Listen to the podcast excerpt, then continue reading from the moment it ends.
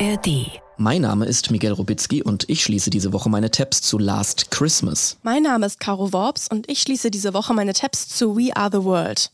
Ihr hört Too Many Tabs, der Podcast.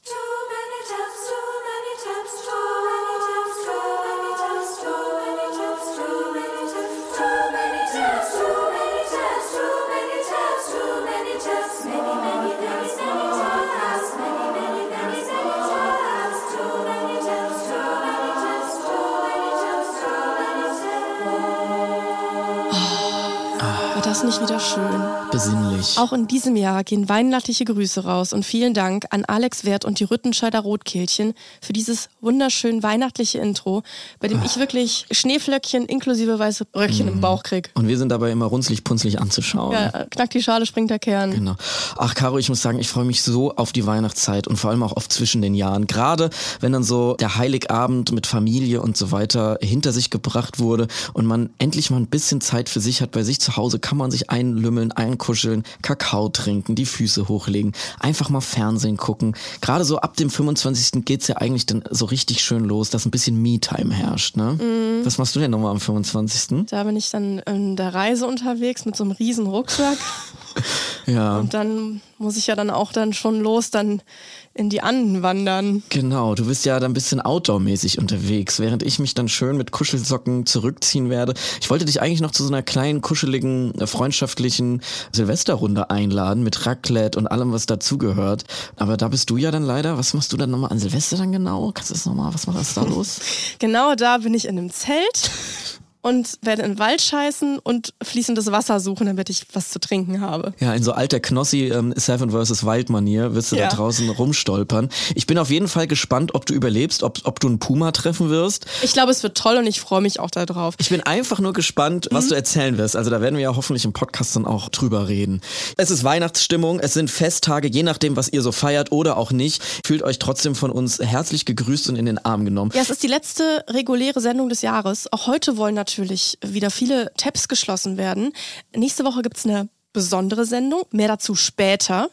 Heute wird's jetzt hier nochmal extra weihnachtlich. Es wird extra weihnachtlich. Caro, ich habe eine, eine Meldung mitgebracht, die extrem viel Weihnachtsklemmer versprüht. Hast du das gelesen? Ein SPD-Lokalpolitiker hat mit einem Kongressmitarbeiter im Anhörungssaal des US-Senats, ja, OnlyFans-Content gedreht, sag ich mal. Also die hatten da schwulen Sex und haben das gefilmt und das ist irgendwie im Internet gelandet. Ist das nicht weihnachtlich? Huch. Ja. Weihnachtswunder. Wollte ich mal hier mit reingehen. Ich wollte denen eigentlich beiden nur ein fröhliches Weihnachtsfest wünschen. Die haben sich dann auch quasi so, so GIFs vom, von der Kuppel des Kapitols ähm, hinten aufs Asshole drauf gemacht. Wollte ich mal kurz ein bisschen Weihnachtliche weihnachtliche, weihnachtliche Energy versprühen. Ja, frohe Weihnachten. Miguel, irgendwie kommt es mir so vor, als würden wir heute eine besonders musikalische Folge begehen. Ja, Weihnachten ist natürlich immer ein sehr musikalisches Fest. Es gibt extrem viele Weihnachtsalben. Ähm, und ich bin auch großer Weihnachtsmusik-Fan, muss ich sagen. Ja, ich auch. Caro, wollen wir vielleicht für die äh, goldene Schallplatte ins All machen? Wollen wir eine weihnachtliche goldene Schallplatte für die Aliens im Oh, All die, machen? die, die endet aber nicht, oder? Wenn wir da jetzt anfangen. Was willst also, du draufpacken? Also ich meine, All I Want for Christmas ist natürlich gesetzt. Klar. Für mich auch auf jeden Fall Merry Christmas Everyone von Paul McCartney. Das liebe ich ganz Ja. besonders. Ich liebe Destiny's Child. Do you hear what I hear?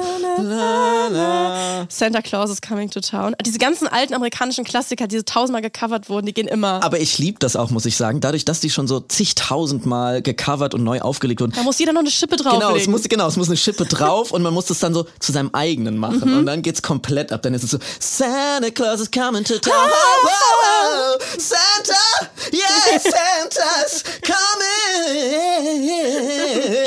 To town.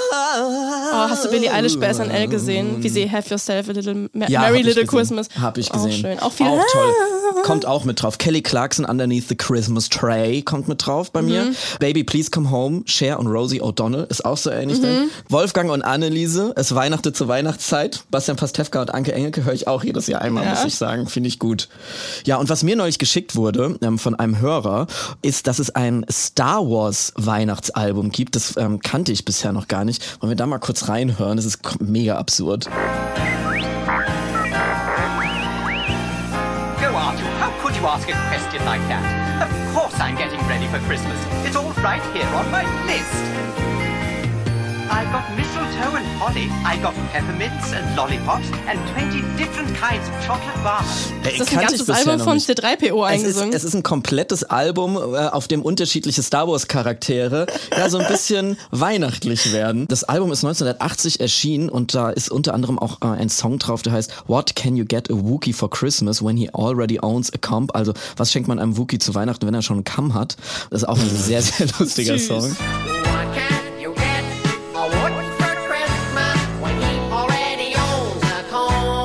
Würde ich auch mit auf die Liste packen. Und es gibt auch noch eine kleine Randnotiz zu dem Album. Und zwar ist da drauf die aller, allererste Tonaufnahme von niemand Geringerem als Bon Jovi, der damals 18 Jahre alt war. Und der singt da irgendwie mit. Ewok. Ja, irgendwie sowas. Auf der R2D2-Version von Wish You a Merry Christmas ist der mit drauf. Kann man Okay. nochmal nachhören. Ja, also das würde ich alles mit auf die goldene Schallplatte ähm, fürs All setzen. Ja, und wie ich das jetzt so verstanden habe aus dem Titel der Folge, haben wir uns Hm. jetzt beide noch zwei spezielle Weihnachtssongs im weitesten Sinne rausgesucht, die wir jetzt hier nochmal besprechen müssen. Ne? Ein paar Indie-Songs, die keiner kennt. Mhm, los geht's.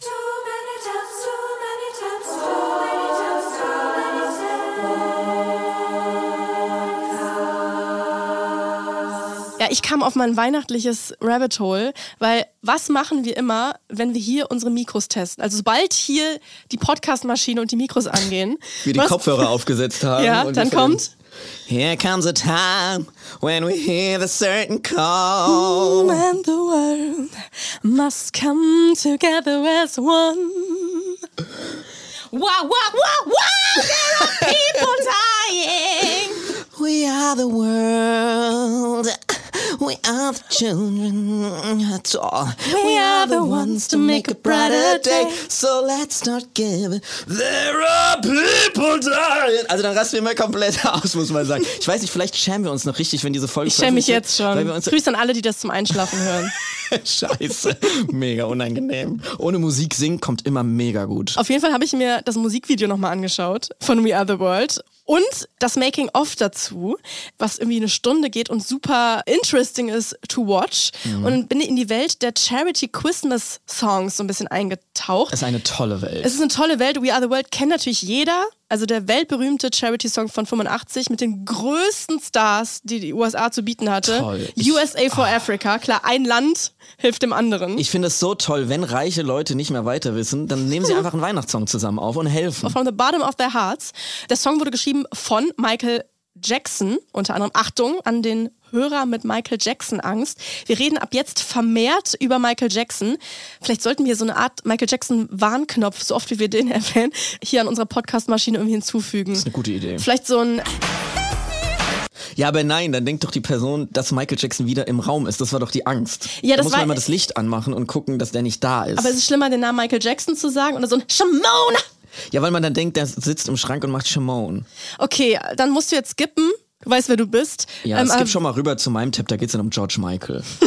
Also wie gesagt, geschrieben von Michael Jackson und Lionel Richie, damals beauftragt von Harry Belafonte, weil der wollte nämlich eine amerikanische Version von Band Aid auf die Beine stellen, Ah, ja. weil ja Weihnachten 84 war gerade Do They Know It's Christmas von ähm, Bob Geldofs Band Aid rausgekommen und um bekanntlich Geld für die Opfer der Hungersnot in Äthiopien zu sammeln. Und gleich vorweg, wir haben es gerade schon anklingen lassen, muss man natürlich über die Kritik an so Charity-Songs und Liedern für Afrika, in Anführungsstrichen, grundsätzlich reden. Man kann natürlich dem immer, wenn man möchte, zugute halten, naja, kommt halt Aufmerksamkeit auf das Thema, auf humanitäre Katastrophen. Es wird ja auch Geld gesammelt. Gleichzeitig ist es halt die eurozentristischste und westlich zentrierteste Sichtweise auf dem ganzen Kontinent durch den Titel alleine dieser Band und auch auf Kennen die überhaupt Entwicklungshilfe. Weihnachten? Kennen die das überhaupt? Die haben die da Schnee Haben überhaupt? die da Schnee überhaupt an unserem Weihnachten? Da haben Also- die ja gar keine Geschenke da haben. Es werden alle Klischees bedient, die man sich vorstellen kann natürlich und gesungen. Es wird natürlich auch keinerlei irgendwie strukturell nachhaltige, langfristige Hilfe geleistet oder so. Und es liegt natürlich der Verdacht jetzt nahe, dass es dann da auch dem einen oder anderen mehr um Selbstdarstellung geht, so als Künstlerin sich dahinzustellen und an was Gutem beteiligt zu sein, sich so zu profilieren.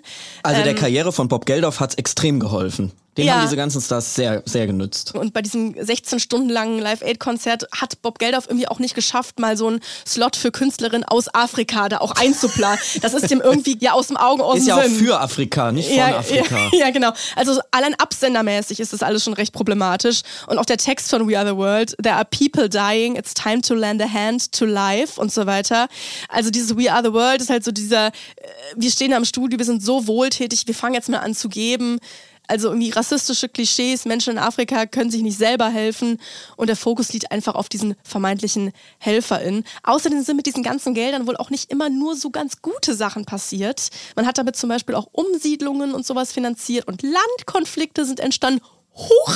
Durch die Songs? Ja, durch, durch diese, dieses Geld, was dann darüber ähm, äh, Ah, okay, reingepumpt verstehe, wurde. verstehe. So habe ich das verstanden aus einem Naja. WDR-Artikel. Aber naja, Aber Do They Know It's Christmas war ein Riesenhit und das sollte es jetzt nicht nur in UK geben, Ich sondern wollte auch gerade sagen, das lasse ich, das lass ich mir von dir, Voki, da hinten jetzt nicht kaputt canceln. Der Song ist trotzdem ein absoluter Banger. We Are the World ist ein Song, da kriegt man dann schon Gefühle. Aber ja. Lionel Richie hat die Melodien beigesteuert und Michael Jackson hat die dann zusammengemorpht zu einem äh, musikalischen Meisterwerk. Quincy und Jones hat produziert. Exakt, genau. Und Michael Jackson hat den Text auch weitestgehend geschrieben und das Demo eingesungen und so weiter. Das muss man im Hinterkopf haben. Also da kommen jetzt wirklich ein Haufen Stars im Januar 85 ins Aufnahmestudio in Hollywood. Die allergrößten Superstars. Und es entsteht jetzt dieser berühmte Song, in dem jeder Künstlerin seine Line da jetzt singen soll für Afrika. Sie rücken alle ganz dicht zusammen für diesen Benefiz-Song.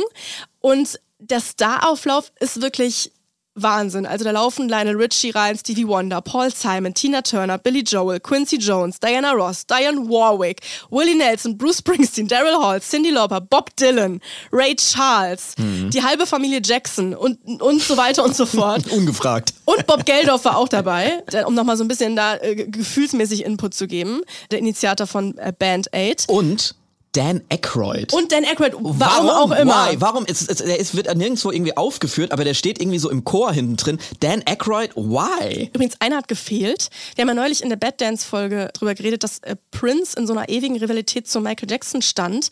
Und hier hätten die beiden jetzt die Chance gehabt, ganz eng zusammen in einem Studio an einem Song zu arbeiten, Für Schulter an Afrika. Schulter. Aber er hatte wohl, was man so hört, nicht so Bock da drauf. Der wollte wohl Afrika da alleine im Stich lassen. Ja, und er hatte auch auf die Leute da jetzt gar nicht so Bock. Und außerdem waren in derselben Nacht der Aufnahme die AMAs. Da hat Prince nämlich super viele Awards gewonnen, Michael Jackson keinen. Außerdem hat Prince in dieser Nacht die Most Iconic Performance in the AMAs History abgeliefert mit Purple Rain. Und als dann alle diese Künstlerinnen mitten in der Nacht, direkt nach den AMAs ins Studio gegangen sind, um We Are the World aufzunehmen, ist Prince dann noch Objück gewesen. Der war in einem Club in Hollywood und musste dann später wohl seine Bodyguards noch aus dem Gefängnis holen, weil die anscheinend zwei Fotografen verprügelt haben. Also Prince hatte The Night of His Life, während alle anderen für Afrika gesungen haben. Aber das ist nur Gossip am Rande. Caro, wusstest du eigentlich, dass ich mal vor dem Studio gestanden habe, in dem We Are the World aufgenommen wurde? Nein. Ich war mit 14 Mal ähm, auf einem Kalifornien-Trip und äh, hatte ein paar Tage in Hollywood.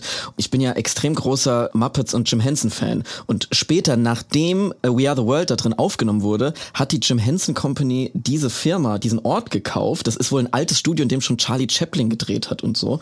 Ich wollte mir das angucken und bin da rumgelaufen, habe darüber auch erfahren, dass da drin We Are the World war. Also ich stand quasi schon vor den heiligen Hallen, in denen das Magical. aufgenommen wurde. Magical, oder? Ja. Toll. Und ich kann auch diese Doku, dieses Behind the Scenes zu We Are the World extrem empfehlen. Zum einen, weil man da die größten Stars der Musikgeschichte teilweise einfach beim Üben zugucken kann. Das ist so richtig uncut. Es macht super Spaß. Mhm. Genauso wie uns gerade in so, so wie uns.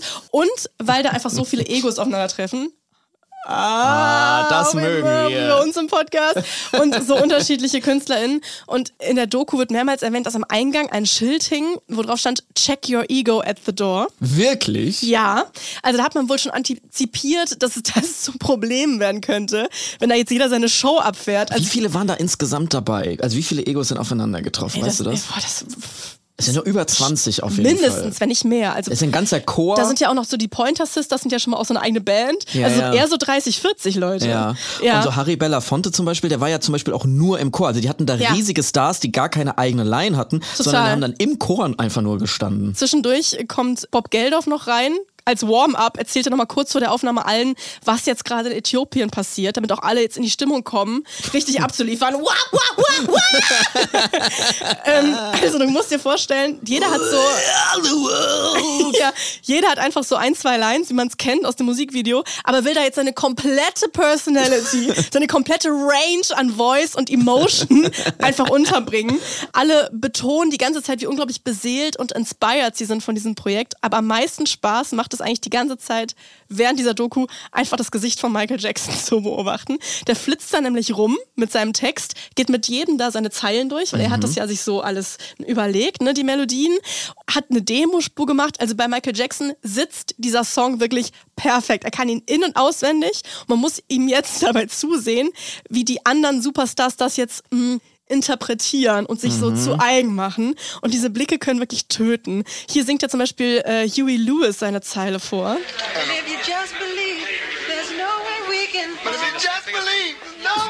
Fall. Hello.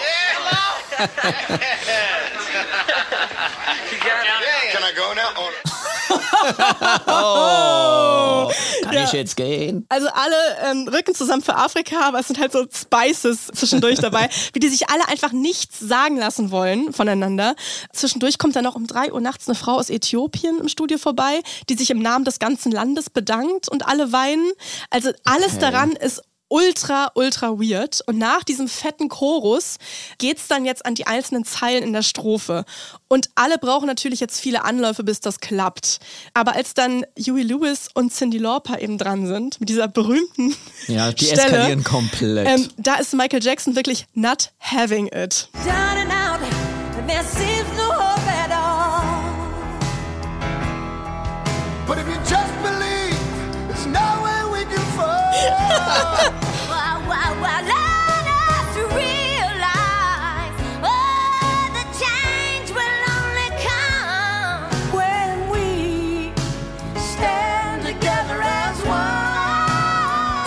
Er steht da und guckt einfach nur die beiden mit einem bösen Blick an. Total. Diese Blicke sind wirklich, also hinter der Sonnenbrille kann man sich, äh, man kann sich vorstellen, äh, was, was das für Blicke sind. Was stellen die mit meinem Song an? Und die machen sich? das circa 20 Mal, diesen Take. Mhm. Und Michael Jackson singt das jedes Mal wirklich wie eine Maschine, Mhm. genau gleich und perfekt, wie es auf der Aufnahme auch ist. Mhm. Und die anderen drei leben sich 20 Mal Die improvisieren sich da ein bisschen komplett durch. aus. Und irgendwann äh, fällt dann auf, dass Cindy Laupers tausend Ketten die ganze Zeit so klirren auf der, auf der Aufnahme. Äh, die, immer mehr Schleifen werden hinzugefügt und so weiter. Und dann irgendwann sieht man Michael Jackson noch so hinten an der Wand stehen. Oh der hat nicht mal mehr Bock dabei zu stehen. Ja, check your ego at the door funktioniert dann nur Und your bedingt. Klingelketten bitte auch. and your Klingelketten. Also es ist wirklich sehr, sehr interessant, sich diese Doku anzugucken. Aus äh, so Gossip-Gesichtspunkten. Natürlich ist das Ganze null kritisch. Also das ist ja eben Klar, von, die begleiten von die denen, einfach. Da muss man genau. selber zwischen den Zeilen Es ist komplett beseelt so. vom, vom Heiligen Geist, kann man sagen. Klar. Und We Are the World ist ja eigentlich der, äh, also der Inbegriff des Charity-Songs. Aber ich finde, das ganze Universum rund um Band 8 und um Do They Know It's Christmas ist eigentlich noch viel spannender. Auch weil das eben nach 85 über die Jahre so häufig einfach neu aufgelegt wurde. Da kann man jetzt natürlich exakt die gleichen Punkte am Text kritisieren wie bei We Are the World, zumal 85 bei dieser Band 8 Version wirklich alle weiß sind und fast nur Männer. Da war ich, also das ist wirklich äh, nochmal krass. Und der Text ist wirklich so schlimm. Ich finde den noch schlimmer als den We Are the World äh, Text.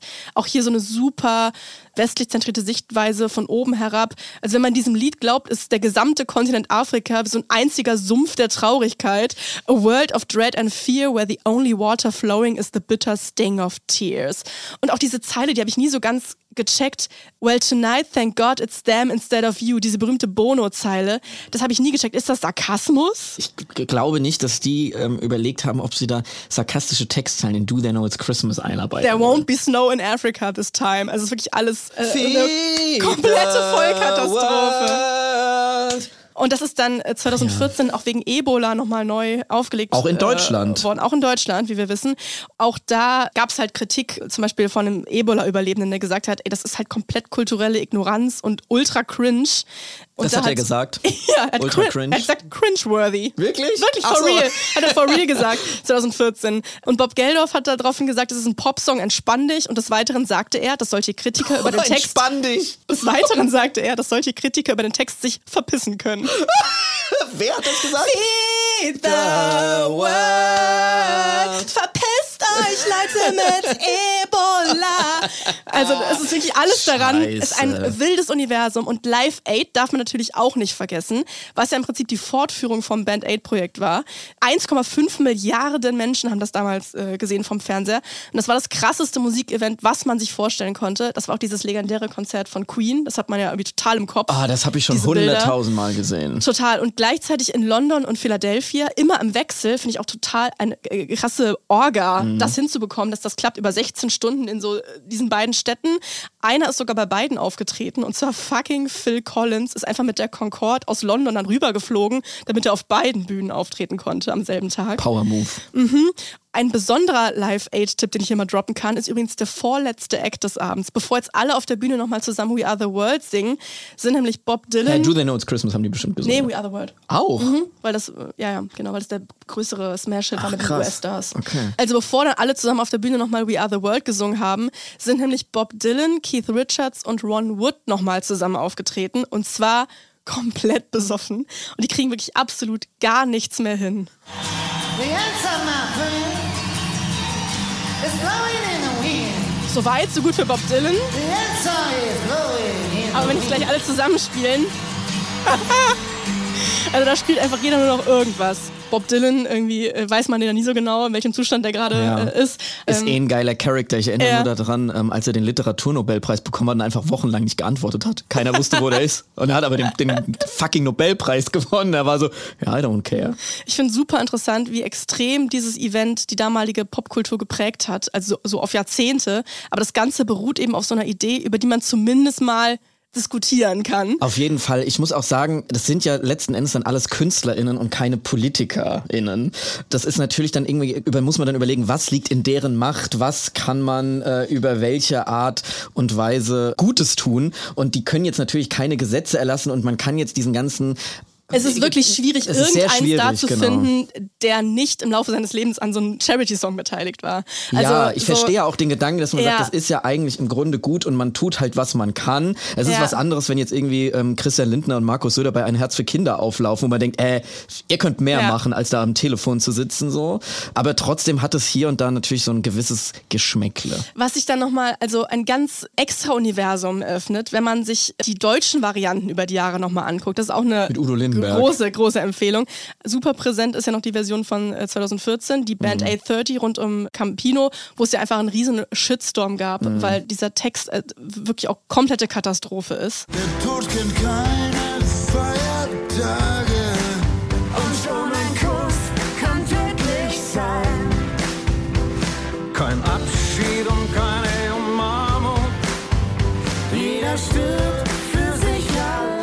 Stirbt für sich allein. ja. Also Aber auf Peter Maffay lasse ich nichts kommen. da wird, nee, natürlich nicht. Da wird, also da wird dann irgendwas gerappt von wegen äh, fröhliche Kinder in Barcelona-Trikots und so. Also alle Klischees, die man irgendwie in einen Song ballern kann, ähm, wurden da irgendwie ausgepackt. Das war die 2014er Version, die man ja relativ präsent noch hat. Aber dann denkt man sich, Moment mal, Band 830, da waren ja wohl noch ein paar Band 8 Jubiläen dazwischen. Und bei mir ist bei der Recherche wieder hochgekommen, dass es ja auch mal eine komplett nervenaufreibende Version von 2003 gab mit so deutschen Stars aus allen möglichen Castingshows. Ja. Und diese Version macht so Bock. Da sind die No Angels dabei, es ist Nectarius dabei. Es ist Broses dabei, inklusive Ross Anthony und Giovanni Zarella mit Stachelhaaren, die Preluders, Overground, Martin Kesici, also so Star-Search-Personal, das man irgendwie nicht mehr auf dem Schirm hat, so Kinderrapper und wie du gesagt hast, Nectarius von der ersten Hammergeil. Staffel DSDS. Und ich konnte mal, als ich mir das angeguckt habe.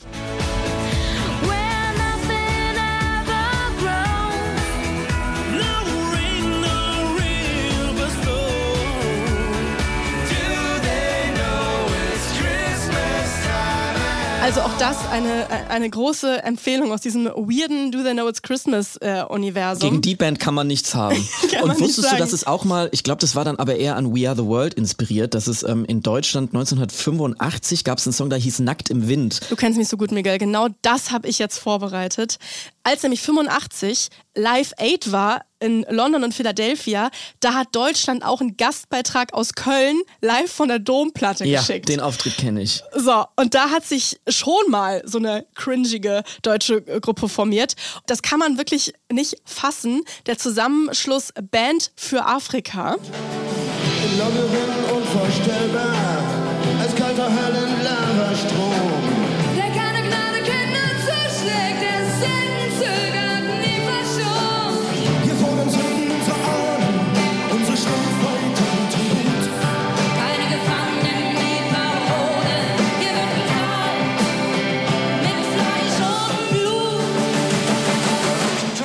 Weiter und so fort. Also mit Nena. Mit Nena, mit krasser, so deutscher Herbert ähm, Grönemeyer ist, glaube ich, auch dabei. Star ne? Power. Ja. Genau. Bab, Gitte Henning. Spider-Murphy Gang. Westernhagen, eigentlich die komplette neue deutsche Welle und Schlagerwelt Mhm. damals. Ähm, Nackt im Wind, wo ich jetzt nicht auf Anhieb gecheckt habe, welcher Wind. Es gibt jetzt hier das Problem, man hört es schon musikalisch, dass an diesem Song Herbert Grönemeyer und Wolfgang Niedecken von BAP gearbeitet haben, Mhm. die ich beide ganz toll finde. Aber man hat jetzt zusätzlich zu der Hungersnot und dem Bürgerkrieg in Äthiopien noch einen metaphorischen Wind, in dem die Menschen in Afrika nackt drinnen stehen und es geht um einen Orkan, der Menschen frisst. Und habe ich jetzt recherchiert, ich habe jetzt nichts von einem Orkan in Äthiopien gelesen, fand es sehr verwirrend. Er handelt sich um äh, Metaphern, äh, sogenannte. Und Wolfgang Niedecken hatte den Text eben vorher schon geschrieben. Der war halt schon da, dieser Song, und es geht um die deutsche Kolonialschuld, was ja super gut ist und ein progressiver Song. Und irgendwie finde ich die Herangehensweise natürlich eh viel Ist viel besser. smarter, ja. Viel smarter als Ja. dieses gefühlsduselige äh, Charity. Wir sind alle eins Gedudel.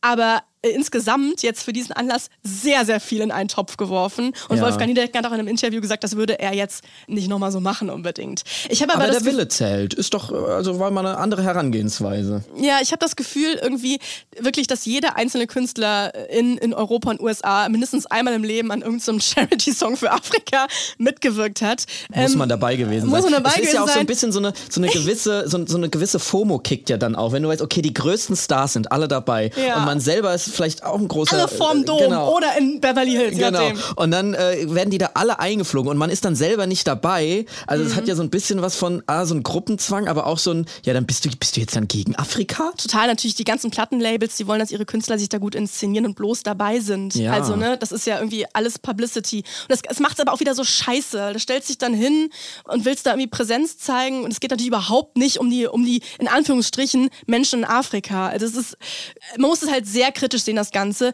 aber trotzdem hat sich daraus ein Haufen an ultra weirden und cringigen Musikvideos über die Jahrzehnte mit immer ultra krasser Star Power äh, ergeben, die da zusammenkommt. Was super faszinierend ist, sich nochmal so alles anzuschauen. Und ich finde, das kann man Weihnachten sehr gut nochmal machen, über die Jahrzehnte diese ganzen Sachen nachgucken. Das ist einfach meine kleine Weihnachtsempfehlung.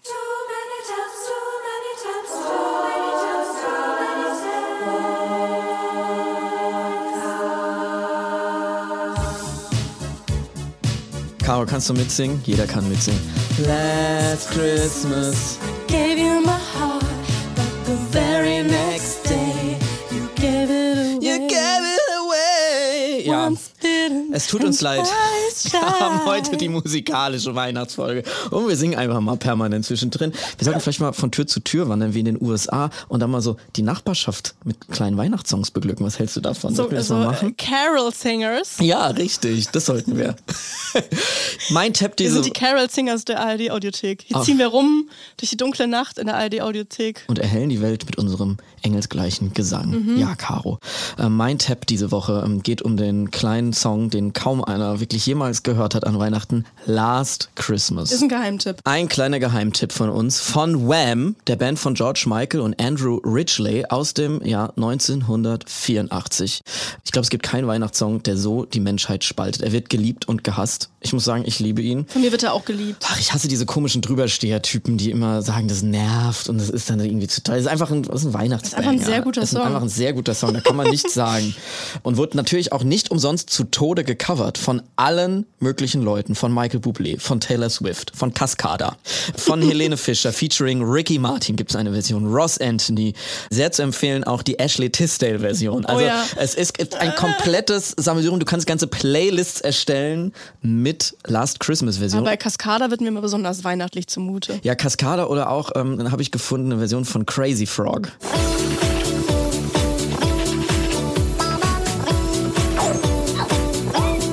Das kenne ich aus der Viva-Werbung noch. Ach, da wird einem richtig warm ums Herz. Last Christmas ist jedes Jahr seit Erscheinen in den Charts. Also rundum einfach ein Weihnachtsklassiker, der immer aktuell ist, weil es in dem Song ja immer um das Jahr davor geht. Also es ist ja immer Last Christmas. Jedes Weihnachten gibt's ein Weihnachten davor, deswegen ist er so zeitlos. Alle, alle kennen den Song. Und umso interessanter ist ein bisschen, sich mal mit der Backstory des Songs auseinanderzusetzen, die kaum einer kennt. Es wurde dieses Jahr auf Netflix eine Dokumentation über Wham veröffentlicht und da spielt der Song Last Christmas natürlich auch eine größere Rolle. Das habe ich mir alles nochmal angeguckt und dachte mir, da könnten wir hier im Podcast mal ein bisschen drüber sprechen. Es gibt ein paar Mythen zu dem Song, mit denen man mal aufräumen muss, die nämlich nie bestätigt wurden. Zum Beispiel hält sich hartnäckig das Gerücht, dass Last Christmas eigentlich ein Song über Ostern sein sollte und dann nur der Text Last Minute geändert das ich wurde. auch mal gehört. Das wurde aber nie bestätigt, weder von der Plattenfirma noch von irgendeinem Wham-Mitglied. Ich glaube, das ist einfach eine Urban Legend. Aber trotzdem, es wird irgendwie jedes Jahr einmal am Radio Fest steht erzählt. aber, es ist ein Heartbreak-Song. das auf jeden Fall. So oder so. Ob My jetzt an God, I Ostern. thought you were someone to rely on.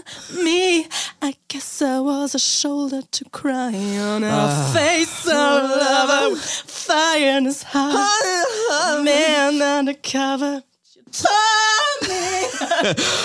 Ach ja. Was mir jetzt erst durch die. Okay. Ähm, kann ich weitermachen? Ja. Okay, also was mir ähm, jetzt erst durch die Doku ähm, auf Netflix bewusst wurde, ist, wie kurz Wham eigentlich nur existiert hat. Und sie hatten trotzdem so eine unglaubliche Karriere hingelegt. Die Band hat nur fünf Jahre lang existiert. Von 1981 bis 1986. War dir das bewusst? Mhm, Trotzdem eine ordentliche Stange an Bangern rausgehauen. Komplett, also innerhalb von fünf Jahren, before you go, go. komplett wilde Hits gelandet.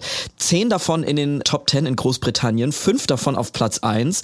Davon sind ja wirklich mehrere Evergreens. Du hast gerade schon Wake Me Up Before You Go Go gesungen, von dem ich auch die ganze Zeit nicht gecheckt habe, was das ist eigentlich. Ich dachte immer, es ist ein Fantasiewort, was die am Anfang sagen. Ich dachte immer, Jitterbug. Ich wusste immer nicht, was es ist. Jitterbug. Hast du das gewusst? Das heißt Jitterbug. Das ist ein. Tanz.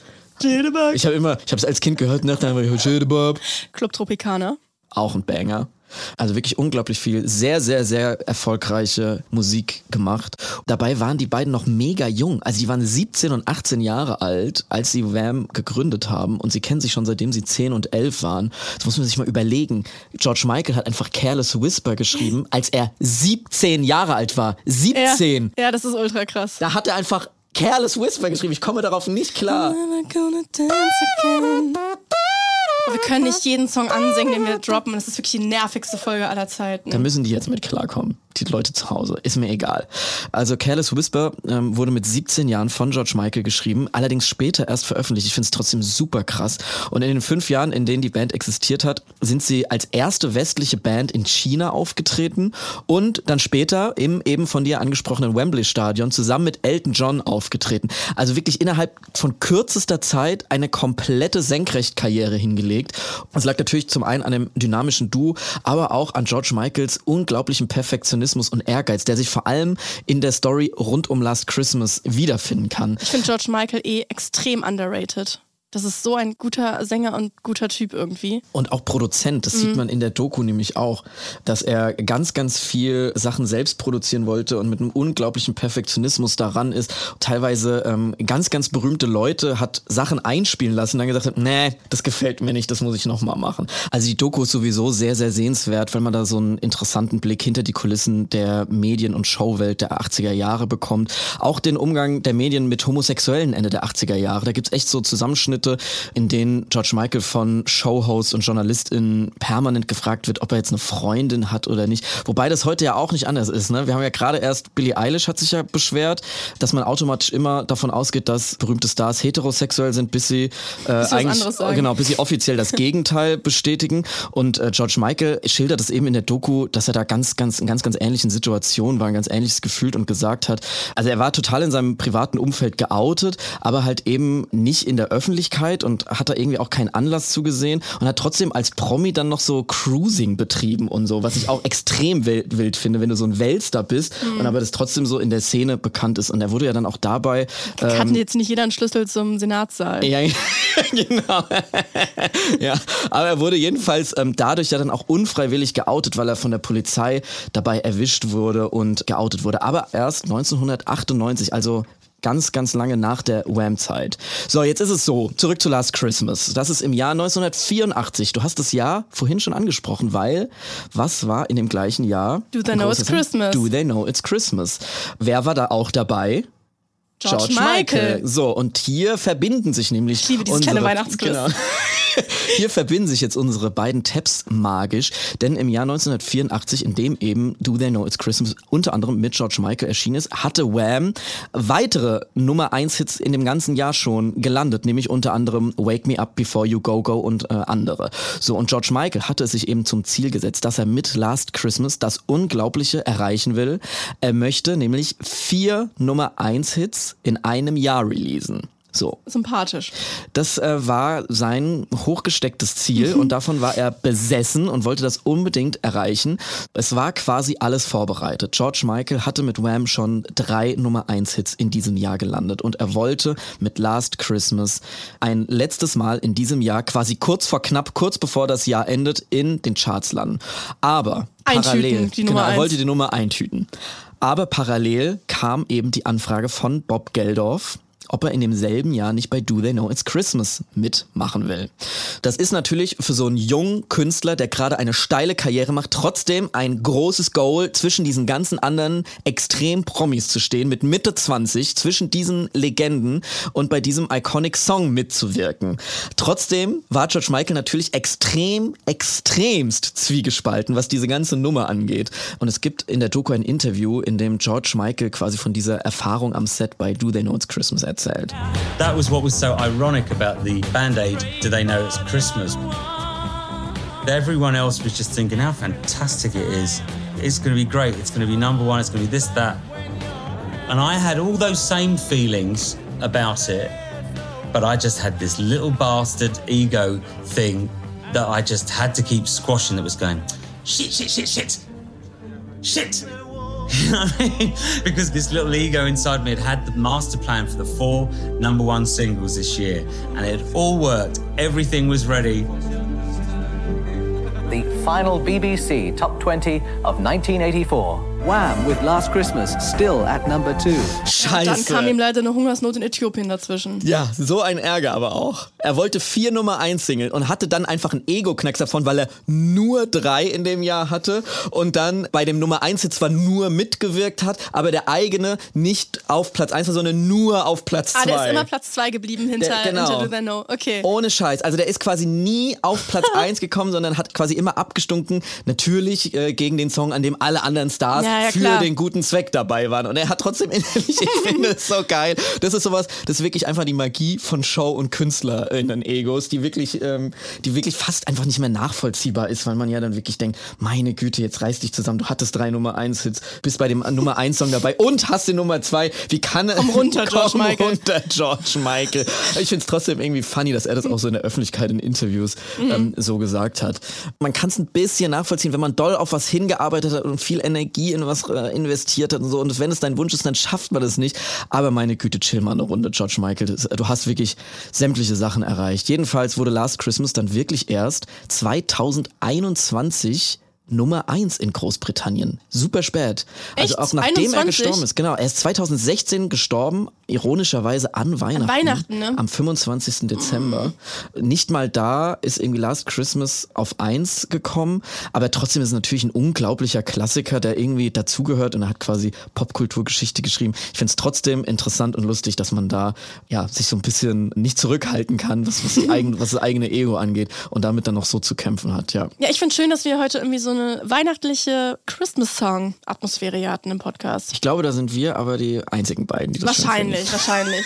Ja, und bevor wir euch jetzt in die Weihnachtszeit entlassen, haben wir noch eine kleine Ankündigung. Wir haben ein kleines Weihnachtsgeschenk für Ja, euch. ja, ich bin schon ganz gespannt. Caro, was ist es? Können wir es schon aufmachen? Können wir es jetzt schon sagen, was es ist? Man soll ja Geschenke nicht vor Weihnachten aufmachen, deswegen ähm, bekommt ihr es quasi nächste Woche. Ach, ich bin ganz wenn die aufgeregt. Folge rauskommt am 27. Und wir können gar nicht so viel sagen, weil es ist eine Überraschung. Aber ihr lernt uns nochmal vielleicht von einer anderen Seite kennen. Vielleicht ein bisschen von unserer journalistischen. Wir haben tief recherchiert und Mhm. haben ganz, nochmal ganz andere Tabs geöffnet als sonst. Ja, da könnt ihr gespannt drauf sein. Das gibt's nächste Woche. Ansonsten wünschen wir euch natürlich eine schöne Weihnachtszeit, jetzt hier schon mal. Dir viel Spaß in den Anden, liebe Caro. Ja, das ist auch noch so eine Sache, ne? Also wenn Grüße die, an die Pumas. wenn die erste Folge im neuen Jahr läuft, dann bin ich noch in den Anden. Das heißt, es könnte so eine makabere Situation entstehen, dass ich Mhm. vielleicht äh, aus den Anden nicht zurückkehre, aber es gibt noch eine Folge, die wir beide vorab aufgenommen haben. Nee, das wollen wir nicht hoffen. Ja, mal gucken. Erstmal gibt's jetzt noch eine kleine Cross-Promo.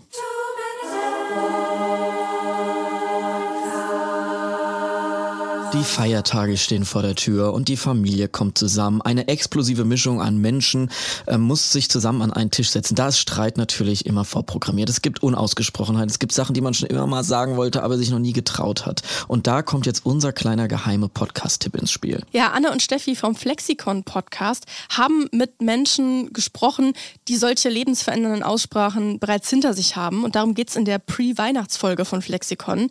Zum Beispiel ähm, haben sie mit Raphael Schneider gesprochen, der GZSZ-Schauspieler, der nach 30 Jahren als Fernseh- und Theaterschauspieler erst sein Coming-out hatte als schwuler Mann. Flexikon könnt ihr euch überall anhören, wo es Podcasts gibt, aber besonders gerne natürlich in der ARD Audiothek. Wenn ihr uns eure Tabs schicken wollt, dann nehmen wir die natürlich immer gerne an. Entweder unter der E-Mail-Adresse too many tabs@ndr.de oder Caro, wo noch? An unsere Socials. Du bist Miguel RSA und ich bin Ed Caro Worps. Da könnt ihr uns gerne schreiben, reinfolgen. Frohe Festtage. Frohe Weihnachten. Feed the world.